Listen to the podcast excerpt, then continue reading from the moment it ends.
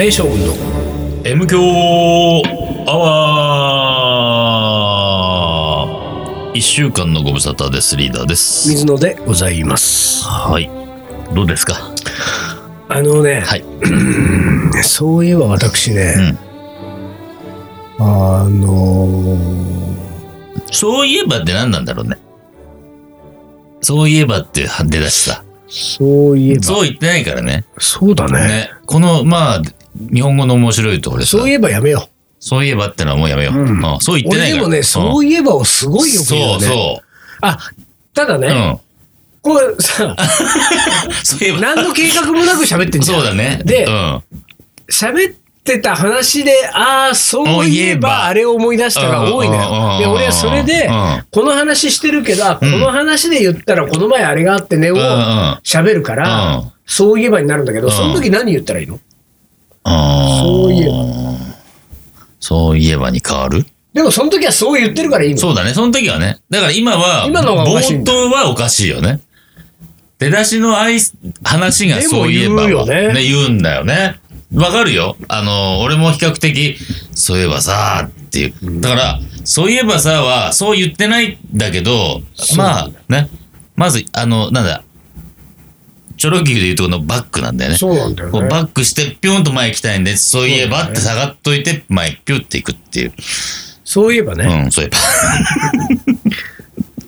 ちょっと今日の話は長くなりますけど。あれいいですか？大丈夫ですかね？あのー、丹野くんが今、ギラッと、大丈夫？いや収めてよ、30分に収めてよっていう話で。将棋の話なんで。あ、しょうがないし、あ、まあ、しょそれしょうがないな、まあしょうがないな。うんあのー何ですか？はい何ですか？ご報告してなかったんですけど、私ね、まさ A か級、いやいや、A 級順位戦っていうのがあったのよ。うん。あの、まあ、いわゆる、あの将棋の世界は順位戦っていうのが一番メインだからね。うん。A 級棋士がいて、B 級1組、B 級2組、うん C 級1組あって、うんで、その B、A 級順位戦でうんトップの人が名人への挑戦権がある。うん。うん。だから一番名人が一番上のヒエラルキーの一番上にいて、うんその次に A 級棋士が10人いて、みたいなことでやっていくんだけども、あの、その A 級順位戦の、は1年かけてうん総渡り戦をやるんだけれども、うんその最終日っていうのが大体こううん2月ぐらいにあるわけですよ。ほう。で、この2月は、うん。将棋界の一番長い日と呼ばれてるわあけ。ら。っていうのはなんかの。引きこもごもあるわけよ。なぜならそれでうん2人が高級、うん B 級から2人が昇級、うん。そして名人挑戦者が決まるんだけれども、うん総当たり戦でやってるから、うん。プレーオフになったりとかするわけ。で、去年の順位戦はすごくて、うん。あの、10人とか11人の棋士の中のん。5、6人でプレーオフやってるの。だから、が同率で並んでる。勝敗がね。で、で、そんなことがで、しかもそれが、こう、なんていうか、あのーもう本当にこう、まあ、プロ棋士からすれば人生もかかった一局、うん。最後のうん。順位戦の一局だから、明暗が分かれるから、うん。で、持ち時間も長いから、うん。結構、あのーなんていうんだろう、え夜中までうん。深夜に及ぶこともあるわけ、うん。対局が。だからそれ将棋界の一番長い日って言われてるんだけど、この日にですね、私、うん。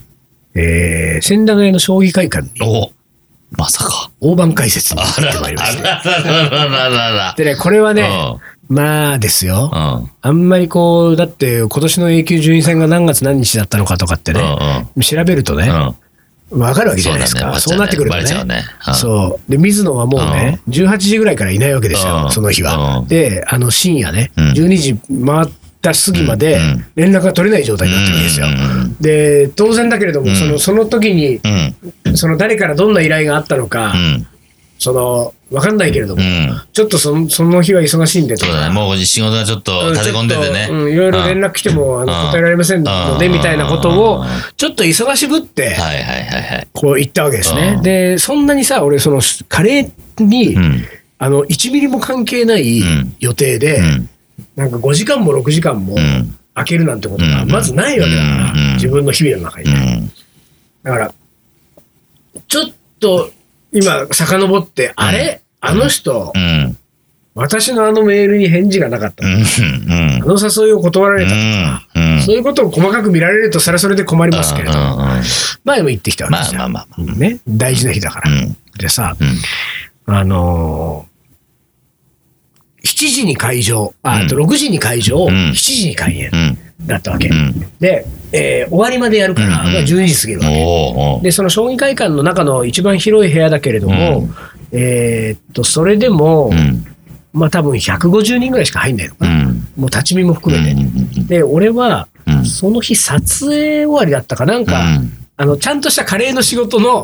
終わりで駆けつけるだったから、6時会場は間に合わないな。うん。で、うん。あの、事前予約ができない、整理券も配らないから、うん。当日現場に並ばないと、うん。椅子で前から座っていくっていう形だからちょっとなと思ってて、で、一緒に行こうって約束してる人がいた。うん。うん。あのー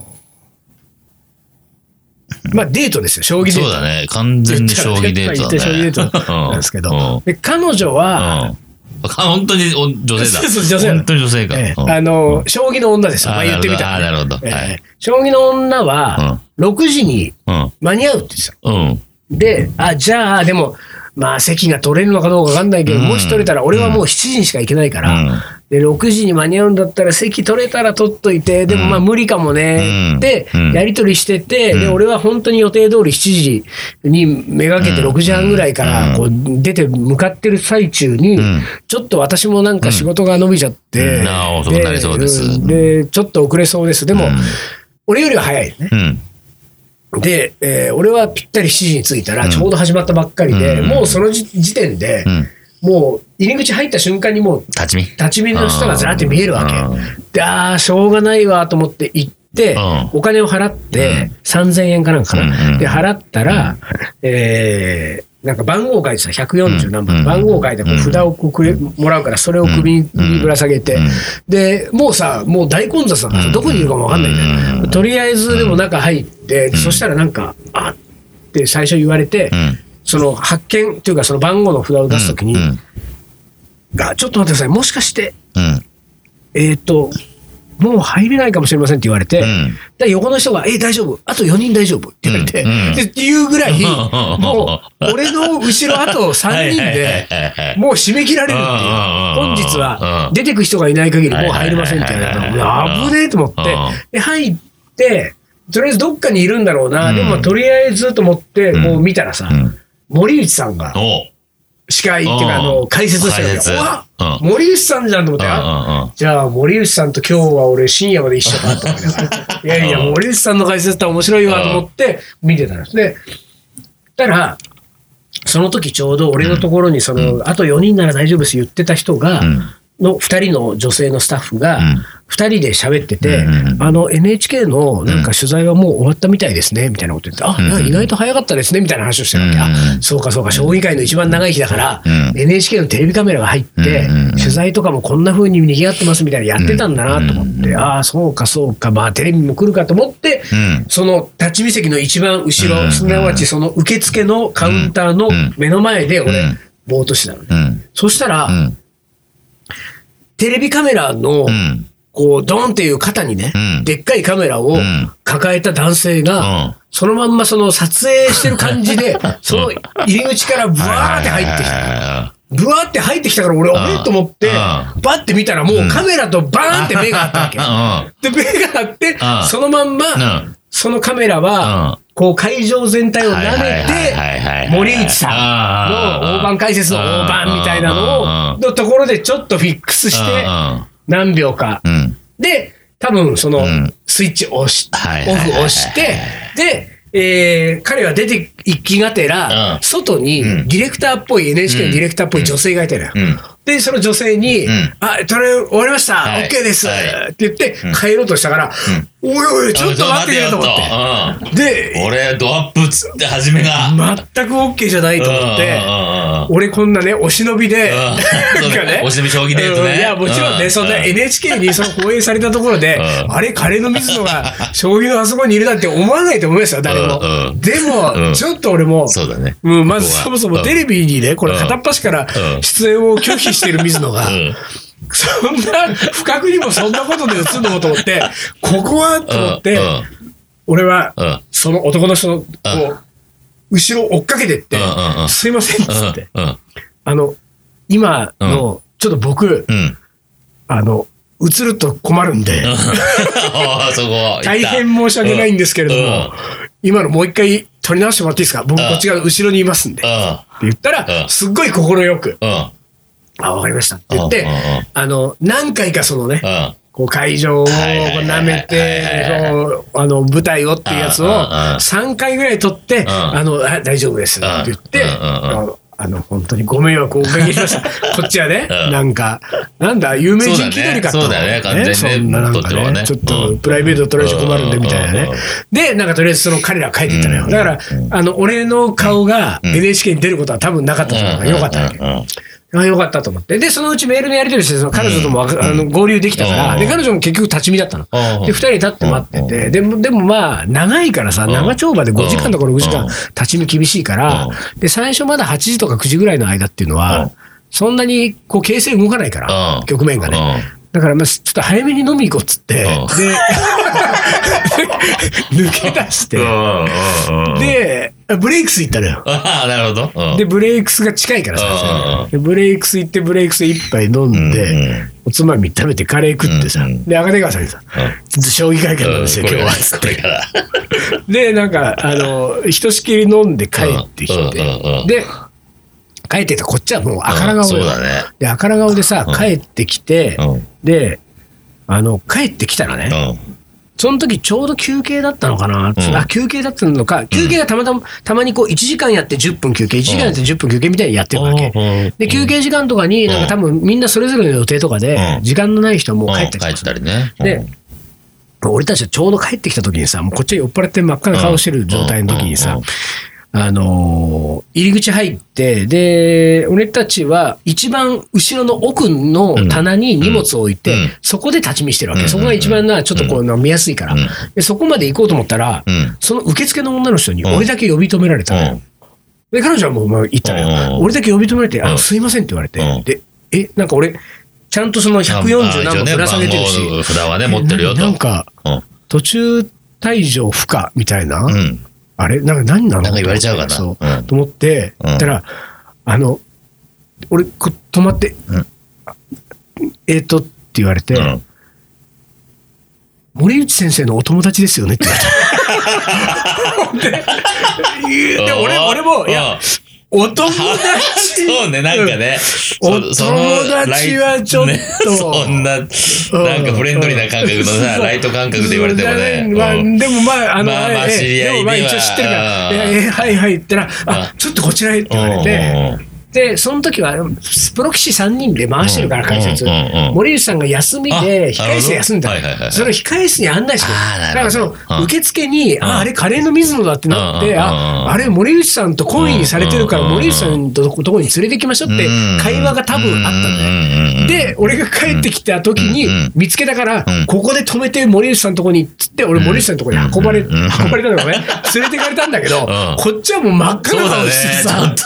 ハイボール飲んで、うん真っ赤な顔してさう、んで、森内さんも、ああ、なんか、ありがとうございます、今日来てくれてるんですかって、うん。いろいろ話してうん、で、俺もい一応なんかさ、いや、もう今日は本当に楽しみにしました。よ。で、あの、なんか、どうのこうの言ってんだけど、こっちはもう真っ赤でさ、そうだよね。先入ってるからねこっちはね。あんたその顔で、本当に体力見る気あんの？みたいな。さ。そうそうそう。でもそんなことがあって、で、あの、えーまあ、対局に戻り、まあ、大盤解説も最後さ、うん。多分1時ぐらいまでええ。かかったのかな、多分。はあ。1時ぐらいまで見て、うん。でもとっても楽しく、ああ、まあ、楽しかったっつって、で、終わったんだけれども、その大盤解説会の日のうん。ブレイクスでね、うん。その、まあ、その将棋の女はさ、うん。当然だけども、将棋すごい詳しいわけですよ。だから、ドマニアックな話とか、僕、うん。プロ棋士の名前がバンバンで、うん。ドマニアックな話とかが全部通じるお互いからうん、飲みながらもずっとさ、もうその話になるわけじゃん。うん。誰々さんがどう、誰々さんがどう。うん。で。その時にね、話が出てねう、ん。はっと思ったんだけうどん、島明さんって人がいるんですよ。うん。で、島明さんって人は九段なんだけれども、今もう多分 B 級か C 級1組か、うんあのーもう年の頃なら50いくつ、50多分代半ばうんぐらいの人だから、うん。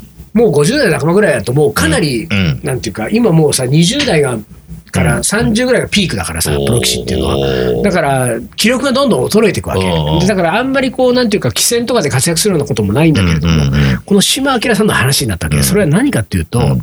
島明さんっていうのは、うんその自分が若い頃にうん、島研っていうね、うん。研究会を立ち上げた。う。ん。島パンじゃない。よ島パンって。島県ね。島県。うん。その島県うはん、今でも伝説になってるの、将棋界では。なぜなおらー、島県に所属していたメンバーっていうのは、うん。島さんが当然立ち上げたから、島さん。う。ん。以外に3人いて、うん。この3人がうん、羽生さん、森内さん、うん。佐藤康光さん。で、これは、M 教リスナーで将棋の興味のない人でも、うん。ね、俺の羽生善治、ん俺の森内俊之、うん俺の佐藤康光に出てきた3人なんですよ。ここに郷田さんがいなかったのはちょっとね。残念だけれども。も。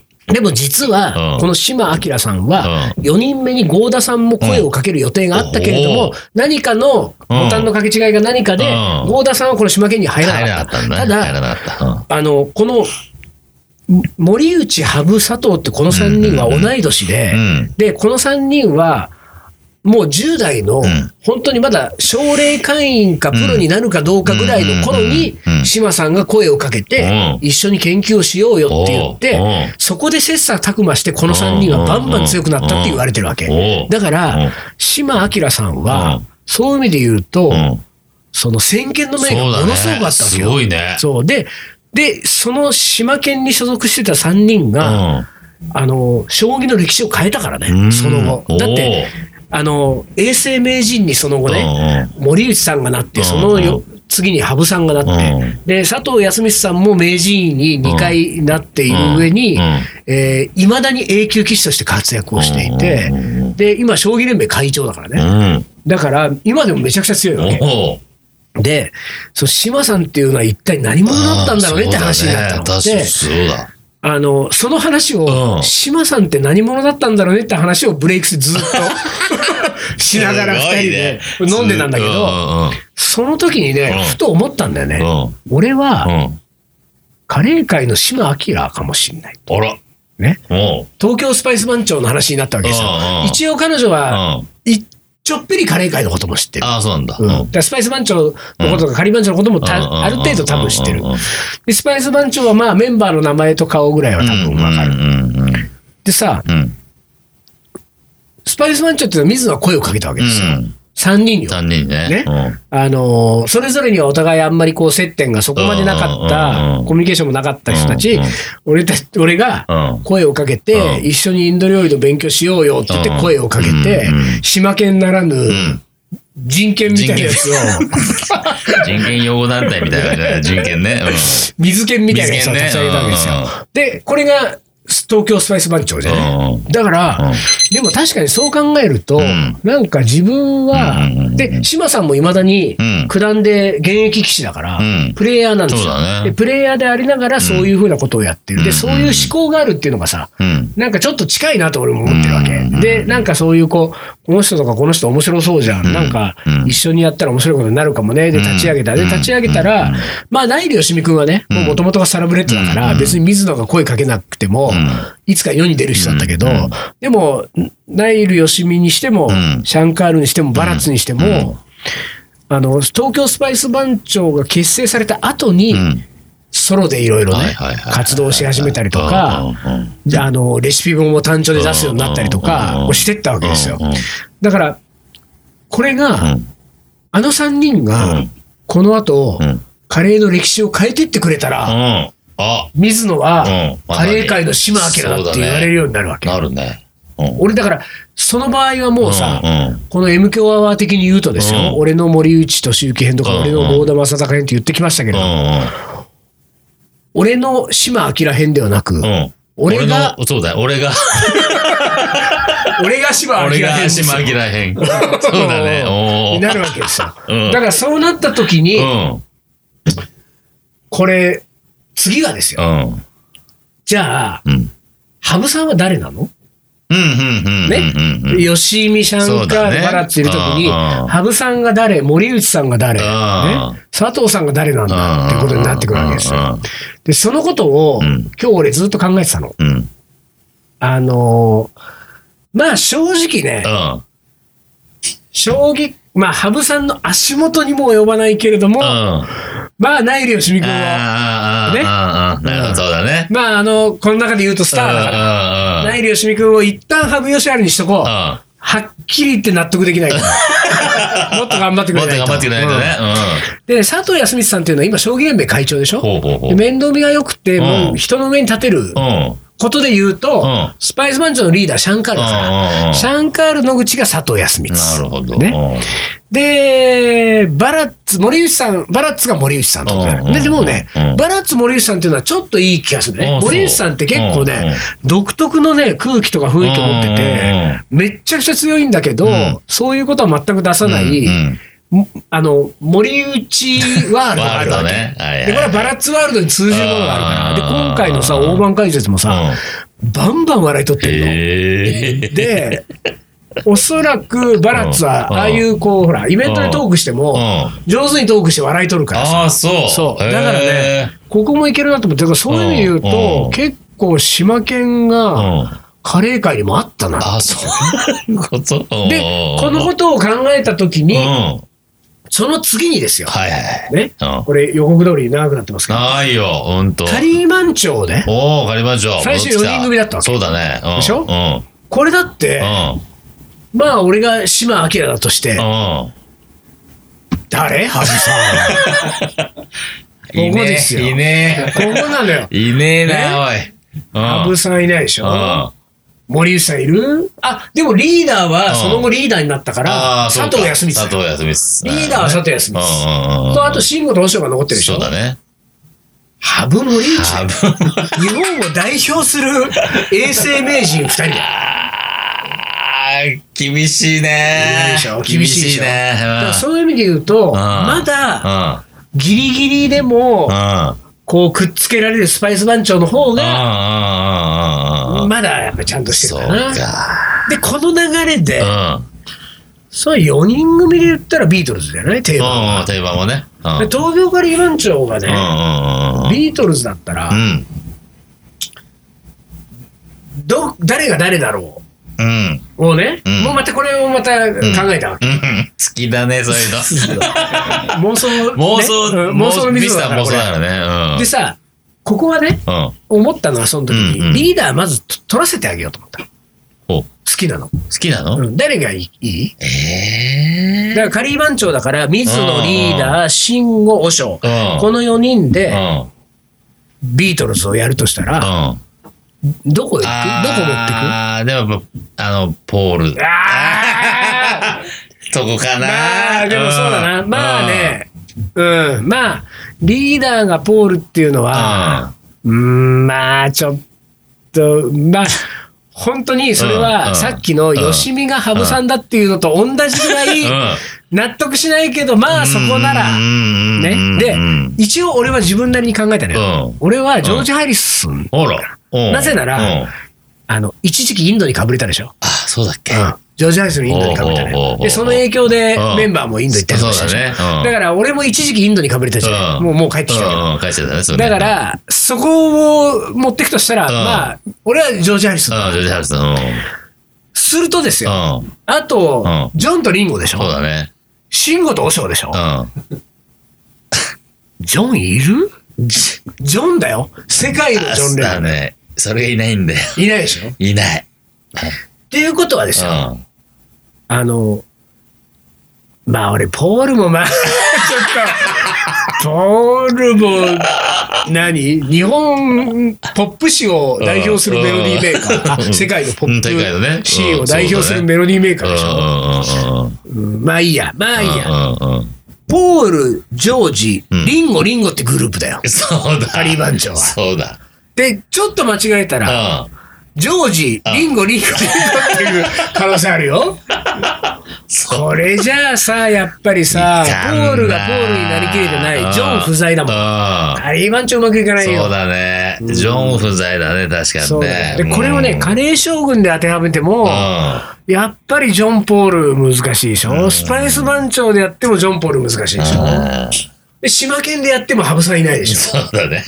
だやっぱりね、それをね、今日ね、結構ぐるぐるずーっと考えてね、やっぱりね、羽生さんが出ない限り、うん。ダメなんだなと思って。カレーの世界も。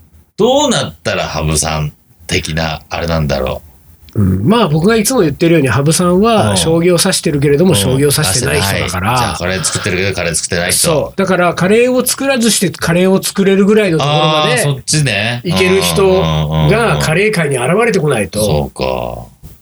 そうなんですよ。だからね、この、この俺の妄想は、うん。羽生さんがいない、うんジョン・レノンがいないってことで、うん。あまだダメなんだなってことで終わったんです。妄想しきれないんだね。そうそう妄想しきれず終わったんだよこれが。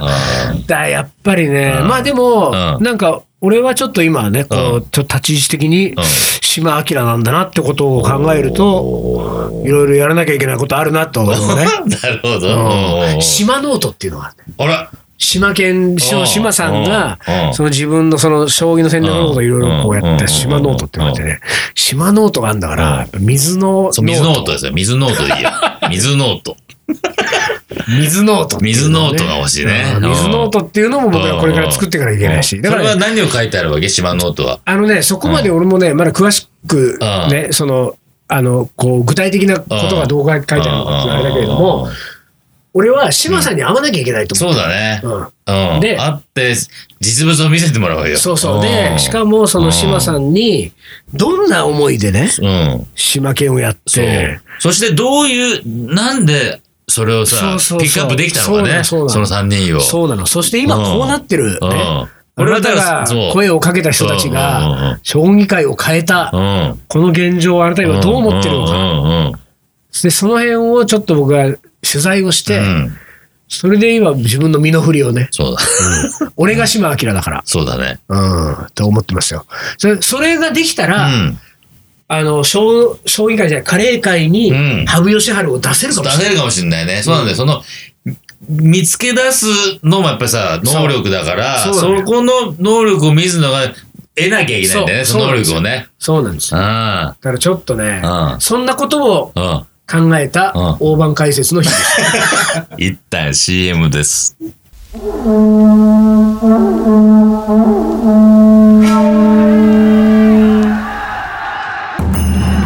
将軍源頼朝欧州合戦の末に藤原氏を倒し全国平定1192年鎌倉幕府を開いた日本初の将軍である日本人初のインド人、水野仁介。この男のカレーが作るいい国とは？カレー将軍、いざ全国平定カレーの、おもこれ。はい、思い出コレクターの時間です。えー、いきます時間がありません。はい。M 強バーでいただいたものを読みます。はいありがとうございますラジオネームゆきこさん。はい。水野さん、リーダー、丹野くんさん、こんにちは。はいこんにちはずっとアレルギー性鼻炎だと言って認めてこなかったんですが、今週病院に行ったらとうとう花粉症ですね、と認定されてしおめまいました。でとうございます。カレーを食べていれば花粉症にならないと言ってる人がいましたが、きっと嘘だと思いました。うん何より水野さんがひどい花粉症だということがそうそう俺も花粉症です。それを物語っているなぁとしみじみ、薬膳カレーなんていうものも怪しいもんですねと関係ありませんが、えー胃薬と紅茶家電で胃薬をうん。紅茶家電で飲んだら、うんチャイのような後味になりました、うんうんうん。薬でもスパイスでも美味しいのが一番ですね そうね薬も美味しいのが一番だね美味しいのいいよ。あのちっちゃい頃にあの小児科でもらったやつはそうそう、甘くてさ、飲みやすくてさ、ねよかった。みんなあれだったらいいのにと思ったもんね本。当だよね本当だよ。はいはいはいはい。ということで、はいこの方もうんバッジをあげますか、うん。ね、バッジをね、もバッジねし、もしこのゆきこさんはいね、。はい。欲しければ、欲しければ。住所、うん。住所送ってください。はい、サインを、はい将棋の名言、はい。いきます。棋士になれると思っているうちは、本当になれる。富岡英さん。もう、まあ、持っててもなれない人もいるでしょ。いや、そうなのよ。ね。あのね、うん。そんなこと全然思ってなくてもね、うんなる人なる人がいるしそうなんでねすよ。。思って思って思ってる人ほどになれなかったりね。だからね、あれだよね。あのーなんだろう、こう、夢はうん願ってれば必ず叶う的なあるじゃん。あ。叶わないよ。叶わないんだよ。ねそう、叶わないよ。本当そう思うよ夢なんかももうんもと持つもんじゃないよ 持たない方がいいよ、ね今やってな。はい。というわけで、今日は、あの、冒頭の予想通りね、かなり長い話になりましたけれども、ええはい、皆さん楽しんでいただけましたかね。はい。えーこの調子で来週も続けていっていきたいと思います。えーカレー将軍の M 強アワーこの番組はリーダーと、水野がお送りしましたそれじゃあ今週はこの辺でおつかり。お疲れ